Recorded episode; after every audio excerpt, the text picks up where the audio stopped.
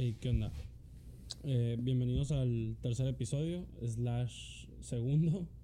Eh, en el episodio pasado explicábamos que inicialmente grabamos un episodio, pero nunca va a salir ese episodio. Eso creemos. Quizá después. Ajá. Pero, pues sí, eh, bienvenidos al siguiente episodio de este podcast. Que, mm, pues, algunos de los aprendizajes que, de hecho, una de las razones por las cuales no, nos, no vamos a sacar nunca el primer capítulo por ahorita es porque no nos sentíamos cómodos, ¿no? Al, al hablar, al, como tener una conversación constante. Una prueba. Ajá, fue una, digamos, un piloto para nosotros, pero mm, ya ahorita como nos sentimos como más tranquilos y, Y sale sí. como más natural. Si hay un cambio muy radical en cómo hablamos, cómo nos expresamos y distintas maneras de comunicarnos ya después del primer episodio. Sí estaba medio pedorrón. No estaba tan culero, No, no el tema, no los temas ni... pero ni se veía como muy robótico. Sí. O sea, no solo en visualmente, sino que también a la hora de hablar era como, verga, ahora qué digo, o verga, ¿cómo, ¿cómo conectamos una conversación con otra? Y realmente lo que nos dimos cuenta al grabar el segundo episodio fue que literalmente es tener una conversación lo más fluida posible de compas, ¿no? Sí. Mm. Como si la tuviéramos en mi casa o en X lugar, ¿no? ¿no? es exactamente igual, pero sí es muy parecido. Es muy parecido. Muy parecido. Obviamente estamos, digamos, tratando un tema en específico y sí nos metemos como mucho más a fondo en él, pero y al final del día la comunicación es la, como si tuviéramos una tú y yo normal, pues. Sí, porque muchas veces cuando estás hablando con tus amigos empiezas a hablar quizá de televisiones, muebles y terminas hablando del color morado y no sabes ni cómo chingados completamente ahí. diferente, claro. Y aquí, pues sí tienes que, digamos, mantener un tema general que va a ser el centro, digamos, de todo el episodio. Siempre y cuando pu- puedes hablar de otras cosas, siempre y cuando eh, estén, digamos, de alguna u otra forma conectada al tema general del capítulo. Tampoco es como que un pedo muy grande cambiar drásticamente de, de tema, pero pues sí hay que tratar de... Sí, o sea, como enf- enfocar, digamos, en algo en específico, eh, digamos, vuelve como más inclusive entretenido el, el episodio. Eso es lo que creemos hasta ahora. Nos gustaría también conocer sus opiniones. Eh, estamos en YouTube. eh, ahí nos pueden dejar en la caja de comentarios qué les ha parecido eh, pues estos episodios que llevamos. Y en- nos ayudan mucho compartiendo, dando like. Sí. Este, y si les gusta mucho, suscribiéndose al canal. Pero bueno, volviendo al, al episodio. Vamos a, vamos a darle la bienvenida al, al nuevo miembro de nuestro ya equipo. Les habíamos comentado el episodio pasado que íbamos a ir agregando po- poquitas cosas al, al, al podcast y ahorita pues le damos la bienvenida a la cámara central en la que nos pueden ver ya a los dos. Este, porque otra cosa de la que nos dimos cuenta en, en el primer episodio es que, por ejemplo, cuando tú estás hablando mucho tiempo, Hey. dos, tres minutos, se vuelve muy tedioso para la persona que está viendo el podcast ver la misma imagen durante dos o tres minutos. Entonces, hacer esa transición, Es más dinámico, pues. ajá, no nada más de una cámara, sino a otra o a una tercera, pues se vuelve, digamos, menos, digamos, tedioso, ¿no? Para la vista. Este, pero bueno, volviendo al capítulo de esta semana, eh, estábamos hablando que qué es lo que más extrañamos de no estar en cuarentena. O qué es lo primero. Yo siempre que me topo a gente en la, digamos, veo un amigo que hace mucho que no veo y así, eh, le pregunto, ¿qué es lo primero que vas a hacer saliendo de cuarentena? O sea, realmente saliendo. Porque mucha gente, que es el también lo que mencionamos el episodio pasado, mucha gente le vale madre, ¿no? El, Sí, mucha gente piensa el- que ya no hay cuarentena y ya no hay COVID. cuarentena. Pero realmente la vida como tal, los lugares no están abiertos o ciertos eventos. No te X creas, Y. ¿eh? Ya abrieron muchos lugares, por lo menos sí, aquí en, pero de en todos modos está reducida la capacidad, Sí. etcétera. X. Cuando realmente, yo lo que pregunto es, cuando realmente se acabe todo esto de la cuarentena, cuando salga la vacuna, que esperamos sea muy pronto, ¿qué es lo primero que vas a hacer? Y recibo muchas respuestas y todo tiene que ver, digamos, con los gustos que tiene la gente, eh, qué es lo que hacían en su vida cotidiana o qué no hicieron en su vida anterior a la cuarentena y que les gustaría hacer en el momento que salgas. Yo creo que el tema aquí es la libertad de poder hacerlo. Cuando te quitan eso que tanto, no es que tanto anheles, pero cuando te quitan la posibilidad de hacerlo, yo creo que lo anhelas más. Muy una frase muy dichosa es la- nunca la- o sea no valoras lo que tienes hasta que lo pierdes. Porque antes era como que no hay pedo me quedo en mi casa una semana un fin de semana inclusive un par de semanas no hay problema. Pero el hecho de que sabes que ya no puedes salir que hay un tema por el cual te tienes que quedar en tu casa y tienes que estar aislado de los demás si si te causa un poquito de conflicto mental el hecho de saber que la posibilidad no existe Porque de hecho, hablando de las frases esas que habías comentado, es la famosa éramos felices y no lo sabíamos. ándale Y realmente, no es que seamos infelices ahorita, simplemente la cotidianidad de antes a la que es ahorita es muy diferente en la que dices, verga, ¿por qué no aproveché más el pasado, por así decirlo? ¿No? Pero tampoco se trata de ciclarse y es ahí donde entra el juego mental que estamos mencionando. Mientras, digamos, lleves una vida saludable, obviamente estamos encerrados y es complicado y mentalmente es agotador. Pero siento que puede existir un balance para que no te vuelvas loco. Pero mira, ahí también entra el hecho de que no puedes apreciar los momentos buenos si no tienes malos momentos. Claro. ¿Cómo sabrías, cómo, o sea, no te sentirías igual ahorita si no hubieras tenido buenos momentos anteriormente y no sabrías que son buenos si no estuvieras viviendo esto? 100%. Es una paradoja. O sea, por ejemplo, te lo digo yo desde, y tú me conoces mejor que nadie, la perspectiva de mí, eh, que lo vamos a dejar ese, ese tema específicamente para otro episodio, pero por ejemplo, antes de que yo me enfermara, era una persona completamente diferente a la que soy Sí. después de que me pusieron en remisión. O sea, pasé de A a Z en cuestión de meses. Y yo Pero muy creo que- drástico. Mm, O sea, drásticamente. Ujú. Pero yo creo que ese mismo resultado se va a ver en muchas personas saliendo de cuarentena, saliendo realmente de cuarentena, ya que el mundo vuelve a la normalidad. Yo pienso que si soy una persona diferente en ciertos ámbitos. Antes era de que no podía quedarme en mi casa un fin de semana. Era algo espantoso para mí, no lo soportaba. Pero ahorita he aprendido un poco a estar en soledad. También es importante eso, güey. Tener tiempo para ti, ¿no? Sí. Sí, porque te ayuda. O sea, bueno, yo personalmente, y tú te burlas un chingo de mí, que, eh, por ejemplo, yo digo que ir al cine es muy terapéutico. Pero es que tú, tú dices que todas las cosas que hagas solo son terapéuticas. Porque realmente si haces algo que te gusta, Pero no ¿Solo? es terapéutico, simplemente es dedicarte un poco de, un poco de tiempo. pero yo ya. lo llamo terapia para mí mismo, cabrón. Bueno, pues así lo llamas tú. Está bien. O sea, pero al final del día estás pensando cosas. A la madre, me, me espantó, güey. Creí que era la alarma del hielo, güey. No. Ah. Eh, Al final día estás haciendo cosas que a ti te gustan y, y pues mentalmente eso te ayuda y es como una terapia. Como yo lo he dicho, a mí personalmente, eh, y no, no ofendo y no, no desamerito la carrera de la psicología, pero a mí personalmente los psicólogos no me funcionan. A mí, Es- Carlos Palacios. Mira, puedes ver 99 psicólogos y tal vez esos 99 no te sirvieron, Y pero el 100. el 100 sí. O sea, no te ha tocado un psicólogo bueno. No Claro. creo que sea que la psicología no sea para ti, porque mira, también no, no soy experto en el tema, pero pienso que aplica mucho a la forma de ser de la persona.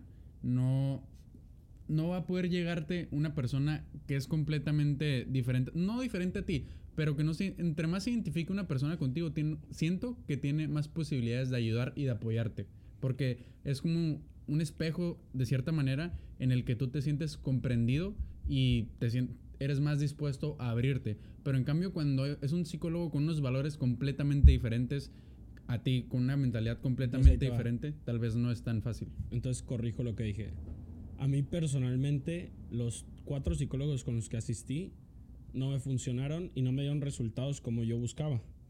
Sin en cambio, o más bien sin embargo, esos resultados yo los encontré no prácticamente instantes, pero mucho más acelerados, haciendo las cosas que a mí me gustaban, ya sea, puta, viajar, ir a conciertos, platicar con, con mis amigos. Eso a mí personalmente me ayudó mucho más porque también saqué muchísimas cosas, porque mucho también se trata, de, digamos, de desahogar lo que tienes dentro y mucho de eso lo hice personalmente con mis amigos. Entonces, yo creo que hay diferentes, digamos, soluciones. Una terapia, yo creo, a largo plazo con un psicólogo es buenísima porque yo creo firmemente en el que la gente debe ir al psicólogo sea como sea. El peor es que aquí está muy diabolizado en México. Es como el psicólogo. El, no vayas al psicólogo, estás El loco. psicoloco. Ándale, el psicólogo, exactamente. Güey, cuando te sientes mal eh, del estómago, pues vas con un médico general a que te revise. Si traes pedos en la cabeza, ¿por qué no ir con un psicólogo? Sí, digo, pero es que vuelvo a mi punto. Cada quien, digamos, encuentra la forma de solucionar sus pedos. Y es, yo pienso que es algo del mexicano eso. Inclusive cuando mi mamá estaba enferma de, de cáncer, eh, su, su, ¿cómo se llama la doctora que te atiende para el cáncer? El oncólogo. El- su oncóloga le dijo, mijita, tienes que ir a... Ah, no, le dijo, tienes que ir al psiquiatra. Eh, porque pues sí, necesitaba medicación. Porque Ahora, no- el psiquiatra es una persona especializada en las Sí, neuronas. es- sí. Bueno, te digo, le digo, necesitas ir al psiquiatra. Y mamá le, le dijo, doctora, ¿no puede ser usted mi psiquiatra? Y le dice, no, hay alguien que se dedica a eso. Tú tienes cáncer, estás viniendo conmigo por algo. Si traes un problema, pues no en sí en la cabeza, pero em, en tus emociones, en, bueno, en, en- en eso, ¿no? Tienes que ir a ver a esa persona. Y no es algo malo, todos tenemos defectos y todos tenemos enfermedades o trastornos de los que sufrimos.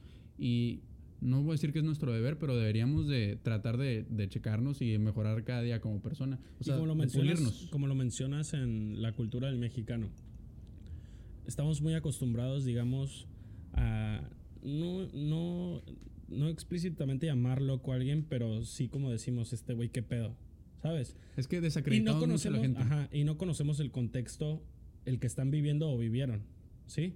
Entonces, no nada más tenemos responsabilidad, digamos, nosotros como mexicanos, vamos a llamarnos, o sea, pues sí, mexicanos, en, digamos, apoyar a los demás, sino también impulsar a las personas a que estén bien con ellas mismas, o sea, que a, a que se atiendan, ¿no? Que es el famoso mental health. Simón.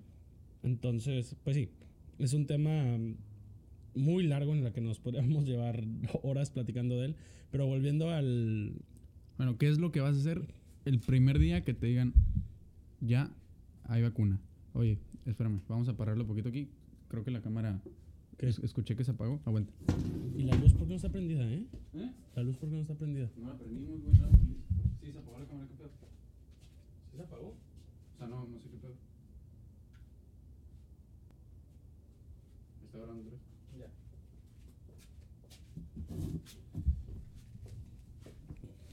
Sorry, disculpa, disculpen por ese corte. Tuvimos un problema con una de las cámaras. Espérate, todavía no nos sentamos, güey. Ah. O sea, bueno, ya estamos de vuelta. Tuvimos un, una fallita técnica. La primera vez que, que usamos esta cosa, ni siquiera la... Ah, porque es otra. No tenemos a nadie operando ninguna de las cámaras.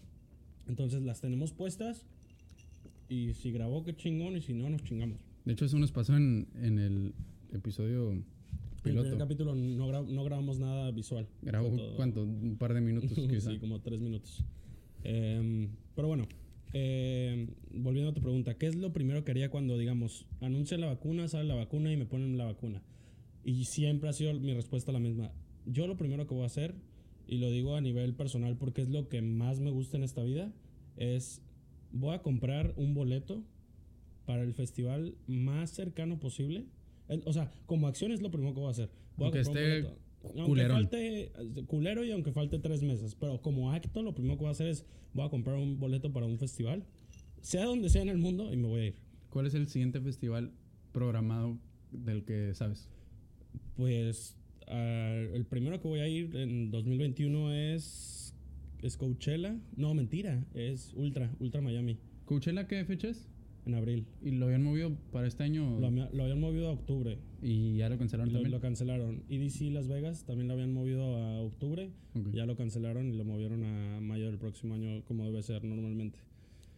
Que esa es otra, ¿no? Como todo el mundo creía que. Yo me acuerdo cuando anunciaron el, el COVID en, en mi escuela, dije, puta, güey, nos vamos a ir a nuestras casas un dos, par de meses. semanas. Ajá. No, yo- inclusive un, un mes. Un mes. Un par de meses y todos decíamos, qué a gusto, nos vamos a desestresar un rato. Ajá, literal. La gente lo tomó como vacaciones en un inicio. Pero no sabíamos que en serio esto iba tan cabrón. Y el, el detalle es que no, no nos cuidamos, no... En sí, los mexicanos nos valió... Bueno, no considero que soy de, esa, de, esa, de ese grupo, pero a muchos les valió y, y por, este, por eso este pedo explotó. Porque, ¿dónde es Nueva Zelanda? Donde lo controlaron en chinga, que la, la presidenta empezó a bailar ya después de... Sí. Un, un par de meses duraron, güey. Y Digo, el COVID sigue existiendo, Sí. pero una, en el momento que lo controlas, en el que fue uno de los grandes errores. De hecho, hoy sale una conversación de Trump en febrero. La conversación es en febrero no me con un periodista en el que él estaba consciente de que la pandemia estaba cabrona. Pero cuando llegó a Estados Unidos dijo, no pasa nada, ahorita se va a acabar, todo se va a ir súper Lo bien". mismo hizo el estúpido Andrés Manuel, güey. Subió un video, la verdad no sé en qué ciudad estaba, pero estaba con una, con una mujer, em, me parece que está allá por Oaxaca, y en el que decía, no se asusten, yo les voy a decir cuándo dejen de salir. O sea, ¿qué estupidez es esa? ¿Por qué no tomar las medidas drásticas desde un inicio y no estuviéramos sufriendo lo que estamos sufriendo ahorita? Que a muchos les vale madre, pero mm, los otros que sí están encerrados, hay gente que se está volviendo loca, güey. O sea, que ya no puede más con el maldito encierro y es algo muy peligroso, muy peligroso para mucha es, gente. es un dato que estaría interesante conocer el, la cantidad, digamos, los niveles de si ha subido la- los casos a lo mejor de depresión o de ansiedad. De en- suicidio, inclusive. Sí, digo, en las tasas de suicidio, porque ¿Quién sabe? es- Siento que ya hubiera sido noticia. es puta está cabrón. O No, sea, decimos como sí y lo y yo lo digo desde un digamos punto de vista privilegiado, afortunadamente, pero aún así eh, el encierro eh, emocionalmente estar entre digamos cuatro paredes es, es muy tedioso Sí. y cansado. Mira, para, para cualquiera, porque obviamente te pueden, o sea, te pueden tirar hate porque tenemos una buena vida y decir, no, ustedes viven bien a gusto, bien chingón, están encerrados. Pues sí, güey, pero para nosotros esta es nuestra normalidad. Claro. No, no hemos vivido lo que mucha gente, pues, ha- desafortunadamente ha sufrido en, en otro contexto. Para nosotros esta es nuestra normalidad. Y que No- nos saquen de esa normalidad para nosotros sigue siendo un golpe. Y que sí tenemos que ser agradecidos, de eso estoy 100%. consciente. Pero de eso a que, o sea, también tenemos el derecho a expresar la manera en la que uno se puede decir que está sufriendo, que son problemas insignificantes a los de mucha gente, lo entiendo, sí, pero así es lo que, como uno lo siente, ¿sabes? Sí, que era. Es como, lo, también. es como lo que platicaba en el primer episodio, el, el que no salió. el- sí, que, que si el dinero compra la felicidad. No, no, no, no, no, sé si te acuerdas, te dije que yo tomé una clase de globalización este verano y había un- como cuatro compañeras asiáticas que ellas nacieron aquí, pero pues su familia sí viene allá y sí frecuentan y sí mantienen la cultura. Entonces ellas nos dicen que pues en China en sí no hay democracia. Y la gente no es como que se queja de ello, viven, viven muy bien en el sentido de que apoyan mucho a su al Partido Comunista Chino, lo apoyan mucho y también a, a su gobernante. Entonces uno dice, güey, ¿cómo es que viven en una en un país en el que no tienes voz ni voto en cuanto a quién gobierna y en cuanto a cómo se dirige eh, tu nación? Pero pues para ellos esa es su normalidad, no viven inconformes, no viven enojados, viven muy a gusto. Y inclusive lo mencioné en el primer capítulo, ponte a pensar cómo está China y cómo estamos nosotros, güey. China va, va a quitar del primer lugar a Estados Unidos, se supone que para el 2030, y nosotros estamos de la chingada, entonces ponte a pensar, no, o sea, ya cambiando un poquito el tema, pero ahorita regresamos. ¿Nosotros estamos haciendo las cosas bien con una democracia? ¿O, o debería de haber una, una dictadura? Que claro que yo no apoyo es, eso, pero también hay que señalar que en la época de México donde, donde hubo más avances fue durante el porfiriato. Ajá. Sí, la, la, digamos, la era industrial y la era de crecimiento. Pero tampoco se trata de tener a un pendejo como Andrés Manuel. Ah, no, no, no, no, yo no estoy diciendo eso. O sea, eso es, también es muy importante el gobernante, güey. Y ese es, ese, ese es el tema delicado. ¿Cómo te aseguras, si entramos en un, digamos, estado comunista, de que el gobernante va a ser el que necesitamos para, para el crecimiento Más allá, que necesitamos? no necesariamente comunista, una dictadura y, un, y el comunismo no es, no es lo mismo. Claro. Pero bueno, regresando al ¿Tú harías? ¿Qué es lo primero que harías volviendo a la normalidad? Mira, la verdad, yo tengo un chingo de ganas de ir a un pinche antro. aunque me ca o sea, aunque el último año no sé a cuántos antros fui, a cuántos antros fui, un par quizá. No, no, no, ni uno yo creo. Porque, no sé, ya antes le me- has me- perdido el hype. Sí, antes me mamaba, ya no voy. Pero el hecho de que me lo quit- Me gustaba saber que tenía la posibilidad, como te lo de dije. ir. Pero el hecho de que ya no puedo ir, que no están abiertos y que aunque abran, no voy a ir hasta que tenga la vacuna, me hace querer ir, güey, ¿sabes? Hasta que no te lo quitan, lo quieres. Exactamente. Sí, pues sí. Que, eh, digamos, a mí, otra de las cosas que a mí personalmente me mamaría, o sea, de que ya volver es la posibilidad de ir a, a un restaurante y, y, y ir con mis amigos, la cantidad de amigos que quiera, y estar horas y horas y horas platicando, chupando, pasándomela bien, sin ningún, digamos, que me tengo que levantar de la mesa, ponerme el cubreboca para ir al baño, que las mesas están separadas. Ahora fui, este, he ido a restaurantes, nada más voy con mi familia. Eh, fui a un restaurante aquí en Mexicali en el que literal, o sea, están las mesas y hay como unas mamparas de cristal entre las mesas. Está chingón eso, Está- las medidas que toman. Tienen un sistema como de filtrado. Cuando entras al restaurante, te meten como una caja y, y te bañan. Imagino que es como algún dise- de- Sí, ya sé, desinfectante. sí, ya sé cómo. Ajá, sí, es un sanitizante. Ajá. Y digo, esa es, digamos, la nueva normalidad. Hoy estaba viendo, por ejemplo, eh, una compañera mía de secundaria se acaba de, se acaba de casar, de una generación arriba nuestra. Ok. Eh, y por ejemplo, se fue a casar por el civil y nada más podían tener a dos personas. Los testigos. Ajá. Sí. Como acompañantes y con cubrebocas todo el tiempo. Yo no me casaría así. Yo, o sea, las fotos son importantes. pienso. También para el recuerdo. Pero imagínate, te preguntan tus hijos, oye, ¿por qué traes, es, ¿por qué traes cubreboca en, en las fotos de, de tu matrimonio? Pues mira, es que pasó. Oye, este pedo va a estar, esto". en, va a estar en los libros de historia, el 2000, o si no es que lo quitan la chingada, porque este año, Que dicen que el, el 2020 va a ser el capítulo más largo del siglo XXI, cabrón. No, Porque está- o sea, a ver, ¿cuál, ¿qué ha pasado así feo? empezamos, Lo empezamos los con incendios. Los, los incendios en. Australia. Se muere Kobe Bryant, aunque, aunque es- vamos a decir que no es Pero algo... al final del día es un, es un impacto, digamos, a mucha, a mucha gente No, es, es fue- para algo muy, es algo muy exactamente. personal. O sea, sí, siempre se muere la gente y siempre se mueren muchos famosos, pero el nivel, deja tú de fama, el nivel de el, el atleta, la persona que, que, que, que fue Kobe Bryant. Lo que es- representaba Kobe Ah, Bryant para muchas personas era algo increíble. Porque, por ejemplo, se puede morir un actor y puede que sea a lo mejor alguien muy importante en la vida. Por ejemplo, si representó algún papel muy importante en alguna saga, en alguna película o fue un súper actorazo. Pero ya que impactas a nivel en el que, por ejemplo, inspiras a niños a querer jugar básquetbol o inspiras a niños a, por ejemplo, este cuate, el Kobe Bryant se retiró y al año había ganado su Oscar por su... Sí, el corto. Ajá, por su cortometraje Ujú. y las cosas que, el- que todavía tenía por vivir, pues el impacto social que tiene el fallecimiento de una persona así es hija, enorme. y Y, su su, hija, que tristemente también falleció. Pues son, es un golpe, digamos, no nada más para la afición de, por ejemplo, los Lakers, sino para toda la afición del básquetbol y de- del mundo del deporte. Es que no necesitas que haber conocido a una persona para que haya tocado tu vida de diferentes maneras, güey. Tú te puedes inspirar en quien tú quieras. Sí. Y- sí, eso está cabrón. Y para toda esa gente que era que le idolatraba, que pues era Kobe, otro pedo para ellos, claro que les afectó mucho y creo que era, es una gran parte de la nación americana, inclusive otros países, porque ¿quién no conocía a Kobe, sabes? De hecho, antes de que pasara lo de Kobe, fue también la, el posible ataque de la, el inicio de la Tercera, Guerra Mundial, sí. Por lo de Donald Trump. Ajá, que, que asesinó a uno de los... ¿Fue en Irak?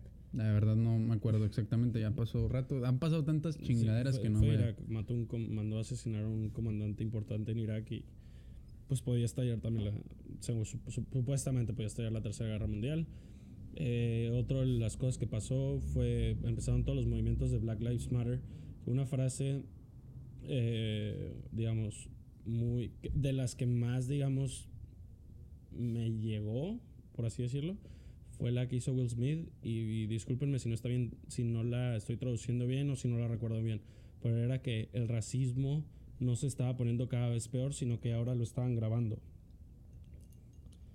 Que fue lo que pasó con este George Floyd, en el que está, imagínate que ahora permitimos en nuestra cultura que a una persona, un policía, se le grabe 8 minutos con 56 segundos, si no me equivoco, en la rodilla de una persona eh, negra en la calle en plena luz del día.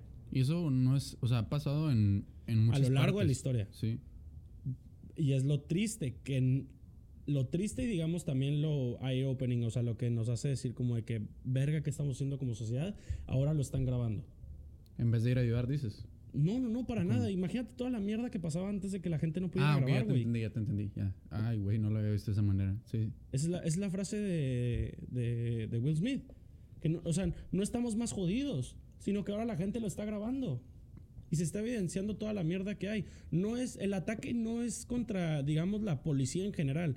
El problema es el, la mentalidad tan pobre de la gente de que es racista. Y en, y en temas generales, homofóbica, eh, transfóbica, etcétera. No, incluso yo te aseguro que todo ese pedo dismin- disminuido porque la, la policía o X individuo que le quieras llamar sabe que ahora se puede hacer viral en redes sociales y lo están grabando.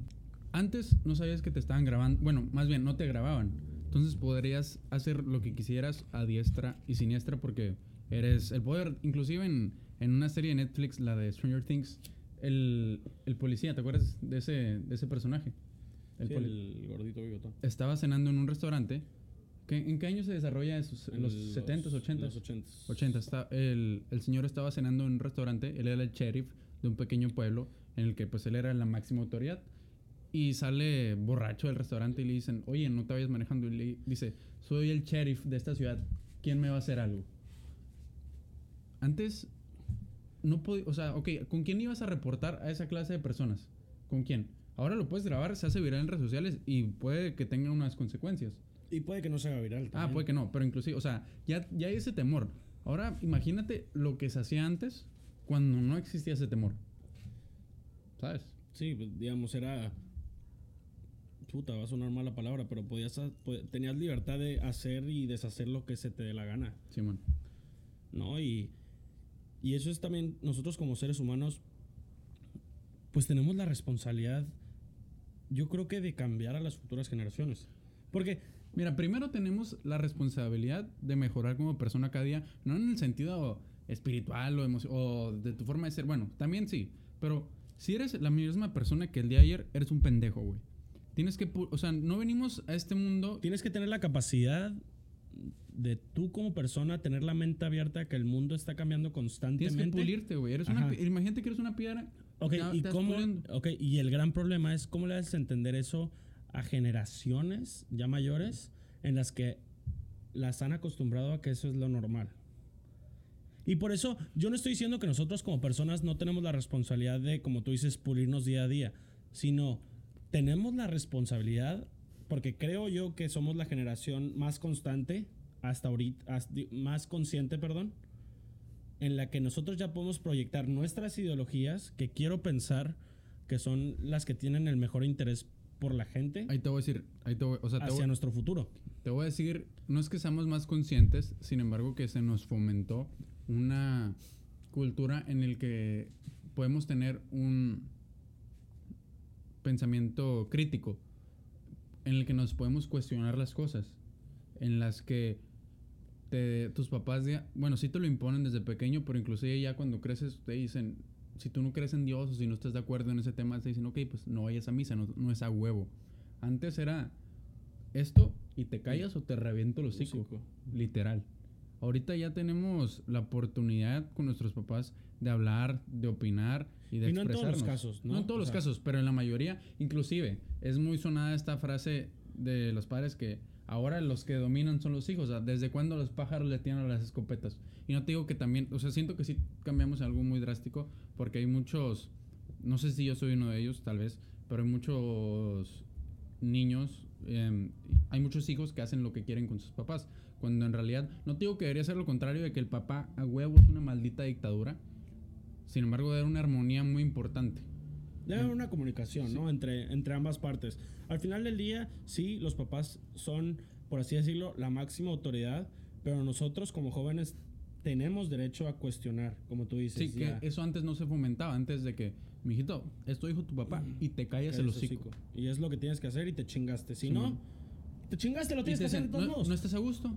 Ahí está la puerta. Así, li- literal la frase. Es Mi casa, mis reglas. Reglas. Exactamente. Que se sigue utilizando hasta ahorita, pero existe, digamos, ya esa apertura por parte de los papás a, También, a- eh, a ser abiertos a un, ajá. a un diálogo. Como sociedad hemos evo- evolucionado mucho en temas de que, pues ya no te le puedes pegar una madriza a tus hijos. Que muchos, muchos eh, gente de la tercera edad está en contra de eso, porque decía que a chingazos se aprende. Eh, que no estoy de acuerdo. Que, mira, te voy a decir, yo ahorita que convivo eh, muy, muy seguido con, con una bebé, yo a veces digo, bueno, a lo mejor y sí a chingados se aprende, pero ya una vez que reflexiono un poco, güey, yo digo, jamás, a mí jamás me pegaron, yo jamás le voy a pegar a mis hijos. Claro. Y no creo que en sí eso. Pues con los putazos, a lo mejor le dejas más pendejo, güey. No. O traumatizado. ay, quién sabe. Bueno, no, o sea, yo no sé. Hay estudios que dicen que sí. Yo no sé si en realidad un niño tan chico tenga la capacidad de recordar. Hay estudios que dicen que sí. No, No, no, no exactamente recordar, pero alguna relación debe hacer putazos con la familia. No directa. Ah, bueno, ok. ¿Sí me pues explico? quizá, sí. A, a lo mejor en un nivel de subconsciente. Este, pero por ejemplo, volviendo al tema, ahorita que mencionaste de la religión. Yo antes, mi familia, de parte de mi papá, muy religiosa y todo. De parte de mi mamá, mi abuela sí es religiosa y todo, pero mi mamá, digamos, no, no es como que perdió esa cultura de acercarse a Dios. Pero como tú dices, se hacía los cuestionamientos que todo, que todo el mundo se hace hoy en día.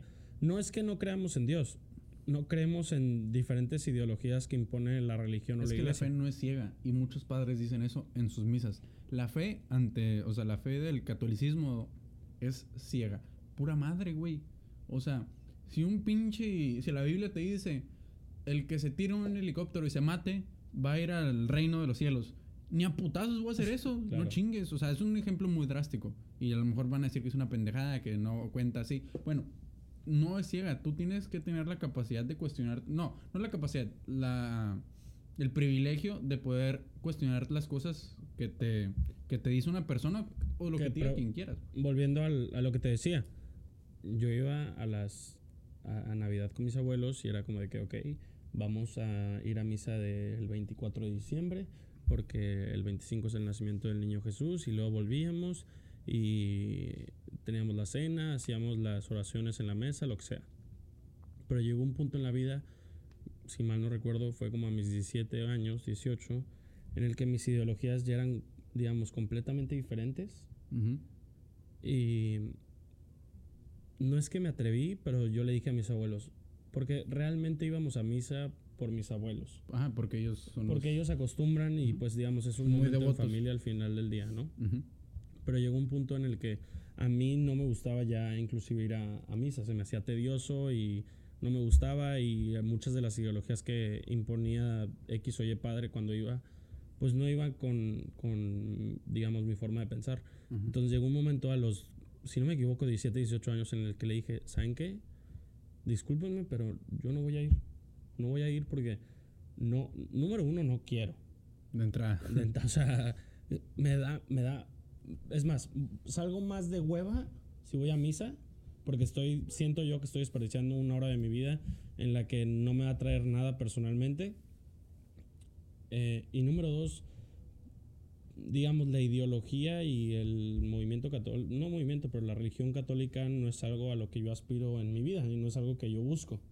Entonces, también yo responsablemente no les voy a quitar o les voy a arruinar ese momento que a lo mejor no tiene mucho impacto para ellos, pero yo respeto mucho en el que ellos sean devotos y ellos sientan una emoción, porque mi abuela es de las que quiere llegar temprano a la misa de, más que nada a la misa de, de diciembre, y quiere llegar media hora antes, 40 minutos antes para estar en primera fila y ver cómo ponen el bebé en, en el, El pesebre. en el pesebre. Y, y la verdad es que yo no comparto esa misma emoción y yo siempre lo he dicho, qué chingón, porque yo he visto a mi abuela llorar. Es que en- está muy bonito creer en algo. Ten- ajá, tener esa, esa, digamos, pasión o fe en algo y que transmita ese nivel de emoción se me hace súper chingón y súper bonito. Pero a mí personalmente no me llega esa conexión y nunca me va a llegar, porque yo ya llegué a la conclusión de que la religión católica no es, no es, no es en lo que yo creo. Entonces, eh, decidí respetar el hecho de que ellos quisieran seguir yendo, pero no iban a contar con mi presencia. Pero cuando ellos volvieran, iba, iba a estar yo al 100 y iba a poner todo de mi parte para seguir siendo la familia. Al final del día, y ese es el problema, que era antes, la religión de muchas formas conectaba a la familia y a los amigos. Simón. Y hoy en día puedes llevarte con quien sea y, y te das cuenta y conoces diferentes culturas y te das cuenta que es algo bien chingón compartir ideologías diferentes en este mundo de una, de una manera, digamos, eh, pacífica en la que haya un diálogo entre ambas partes. Porque, por ejemplo, cuando alguien a mí me dice, Dios te bendiga, yo les digo muchas gracias. Porque para ellos es algo muy significativo dar ese mensaje No es y lo hacen de buena fe. Te voy a decir por qué no. Porque lo dicen para todo, güey. Yo no pienso que es algo tan significativo porque... Ok, mira, pero si alguien como mi abuela me dice, Dios te bendiga, por ejemplo, mi abuela hasta la fecha, que te, que te diga, mijito, ven, te voy a dar la, la bendición. Es, hasta, es la fecha diferente. hasta la es fecha, diferente. cada que me voy de, con mis abuelos, mi abuela me da la bendición. Y claro que se la voy a aceptar porque para ella, a ella le da seguridad y tranquilidad el hecho de que manda a la persona en la que ella cree, en este caso Dios, Jesucristo, la religión católica, cristiana, a que me cuide o mi ángel de la guarda. Y a mí se me hace algo muy bonito, personalmente, en el, el que alguien más quiera transmitir, digamos, esa emoción que ellos sienten o su pasión que sienten por, por el catolicismo o, la- o el, o el cristianismo hacia mí. Al final del día, yo creo que existe una... eh, Eres agnóstico. muy, sí. O sea, Sí. porque crees que existe. Eh, creo que existe una energía superior a nosotros. Se me hace un cliché muy culero llamarlo energía. Algo, Ajá. algo. Existe punto. algo. Sí, punto. Energía es una mamá. O sea, en Pues sí que- todo es energía, si- ¿sabes? Siento que es. Ajá. Pero, pues que, o sea, siento que es una fuerza, vamos a llamarla así. Es una fuerza, Una fuerza superior. superior a, la de nosotros. No que tenga control sobre nuestra vida o que es la que dicta el rumbo de las decisiones que tomamos. Pero sí creo que hay algo atrás de nosotros que no llegamos a entender. ¿Crees en el destino? No, creo en las acciones que tomas te llevan a tu destino. O sea, ¿crees que las cosas pasan por algo? Sí, o sea, si mi destino... no, porque yo puedo decir hoy no levantarme y hacerme pendejo como puedo al día siguiente decir voy a hacer un pinche podcast que me va a traer mucho más. Y eso no es destino. O sea, creo, creo que nuestros actos dictaminan lo que hacemos. Eso sí lo creo. O sea, yo creo, y no es, esto es un, algo que he visto en algunos videos, yo no creo que las cosas, que las cosas específicamente pasan por algo. No creo que sea así, sin embargo, siento que si algo pasó, puede pasar algo más con eso. ¿Ok? Un evento A te da la oportunidad de un evento B. Pues es como, un- por ejemplo, digamos a menor escala es un tipo de efecto mariposa. ¿no? En el que cierto acto, eh, y lo mencionábamos el episodio pasado, el hecho de que estudies no te garantiza nada, pero sí te abre muchas puertas. Ajá. Entonces, ejemplo, lo que estamos haciendo ahorita. Si yo estoy haciendo un podcast en el que puedo comunicar mis ideologías o las cosas que pienso, platicar de X o Y cosa, como se me dé la puta gana y compartir, digamos, lo que yo creo y lo que yo pienso, me va a dar más oportunidad de cualquier forma que si me quedo esta hora de mi vida acostado en mi cama. Sí, estoy de acuerdo. Entonces, eh, sí creo que nuestros actos nos llevan a resultados. No creo que el destino suceda porque sucede. Hay un golpe de suerte como todo en todo lo que hacemos. Eso sí creo. Creo en que estar en el momento indicado a la hora indicada te puede traer cosas muy buenas. Sí, te puede traer cosas muy buenas. Ajá. Sí, porque Y lo, lo quieras llamar suerte o no, porque también ese es otro tema que nos podemos extender un chingo. ¿Existe la suerte o no? no, No en sí sé. no es suerte, son factores externos que... Que si se alinean el, el cielo y las estrellas pueden traer resultados muy chingones y muy buenos. Sí, ¿no? Entonces es, eh, es contradictorio el decir que no creemos, digamos, y, yo creo que ahí volvemos a, existe una fuerza superior. No necesariamente llamada a Dios, Jesucristo, lo que quieras, pero algo hizo que tú llegaras o que yo llegara a hacer este episodio contigo. nuestras ganas de hacerlo. Punto. Pero, ok, ¿y esa ideología de dónde salió? O sea, ¿de dónde, ¿de dónde sacaste? Voy a hacer un pinche podcast. Porque yo ya lo había pensado. Yo, o sea, yo, lo- yo sé, yo te puedo responder eso. Tú me lo comentaste y yo te di, ¿te acuerdas que te Yo dije? te mandé un mensaje de WhatsApp, te dije, Carlos, ¿qué pedo? ¿Hacemos un podcast? Fue, no, no fue, fue, un, fue una llamada. No, fue un mensaje. Y te Estoy dije, seguro que si lo ya lo busco había ahorita lo pensado encuentro. un chingo de veces. Ya lo había pensado un chingo de veces que quería hacer un podcast. Pero hay una razón por la... Mira, este podcast para mí es desestresante, es una terapia, como tú lo dices.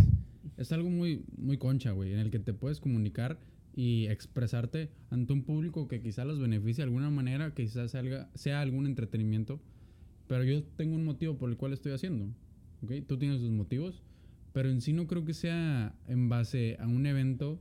Bueno, an- ante algo que nos hizo hacer esto. Simplemente No- no fue que tomamos la decisión. Corrijo, no específicamente hubo algo que me dijo, güey, tienes que hacer un podcast. No. Pero siento que por ejemplo, yo pienso que el podcast nunca lo hubiéramos hecho si no existía la cuarentena. Ah, pero, bueno, mira, A lo, Probable- mejor, te voy a a lo decir. mejor en un futuro. a lo mejor en un futuro, te voy a decir por qué no lo haríamos, porque tú estudias en Monterrey y yo estudio aquí. Sí, o sea, pero pues al final del día... Bueno, de entrada, bueno, sí, de entrada ese es... ¿Sí me ese- explico? Sí, sí, ya, ya te o sea, no, no estoy diciendo que la fuerza sobrenatural me puso aquí a hacer el, el episodio o a hacer el podcast. Pero mira, eso es algo que bueno. tuvo que pasar X o Y para que termináramos aquí. Eso es algo bueno. Estamos sacándole provecho a algo malo, ¿ok? Es muy importante darte cuenta que lo que es una situación adversa o aparentemente adversa puede traerte cosas buenas. Hay un, un cuento chino que escu- escuché en un, en un video de, de Farid Diek. Lo voy a platicar. Hay un, un granjero, un granjero chino, que tenía, pues, lit- literal, una granja. Y tenía un, un grupo, una manada de caballos, no sé cómo se dice X. esa madre, eh, no importa. Y un día, uno de esos caballos se le escapa. Entonces el granjero manda a uno de sus hijos y le dice, ve y busca el caballo y tráelo de vuelta. Cuando mandó a su hijo, un- los grupo, el grupo de vecinos se acerca con él y le dice, oye, qué mala suerte, qué zarra, que se te escapó un caballo. Horas después regresa el muchacho con una manada de caballos que había encontrado. Pero el señor le contesta, puede ser, ¿no? Ajá, sí le. Ah, disculpa. Me, ahí se me. Ah, ya te lo sabes. Bueno, el granjero les contesta, tal vez. Sí, tal vez fue mala suerte. Entonces, horas después, regresa el muchacho con una manada de caballos que el mismo caballo que se había escapado los encontró y pues los trajo con ellos. Bueno, entonces otra vez el grupo de vecinos se acerca y le dice, oye, qué buena suerte, ya tienes más caballos. Y el granjero les contesta, tal vez. Al día siguiente, este muchacho, el hijo que los trajo, intentando domar a uno de esos caballos, se rompe una pierna. Y otra vez ahí vienen los pinches vecinos metiches a, a decirle, oye, qué mala suerte, tu hijo se rompió una pierna. Y este güey les contesta lo mismo que siempre, tal vez. Entonces, para finalizar la historia, al día siguiente llega el gobierno a reclutar un chingo de muchachos para una guerra prácticamente suicida.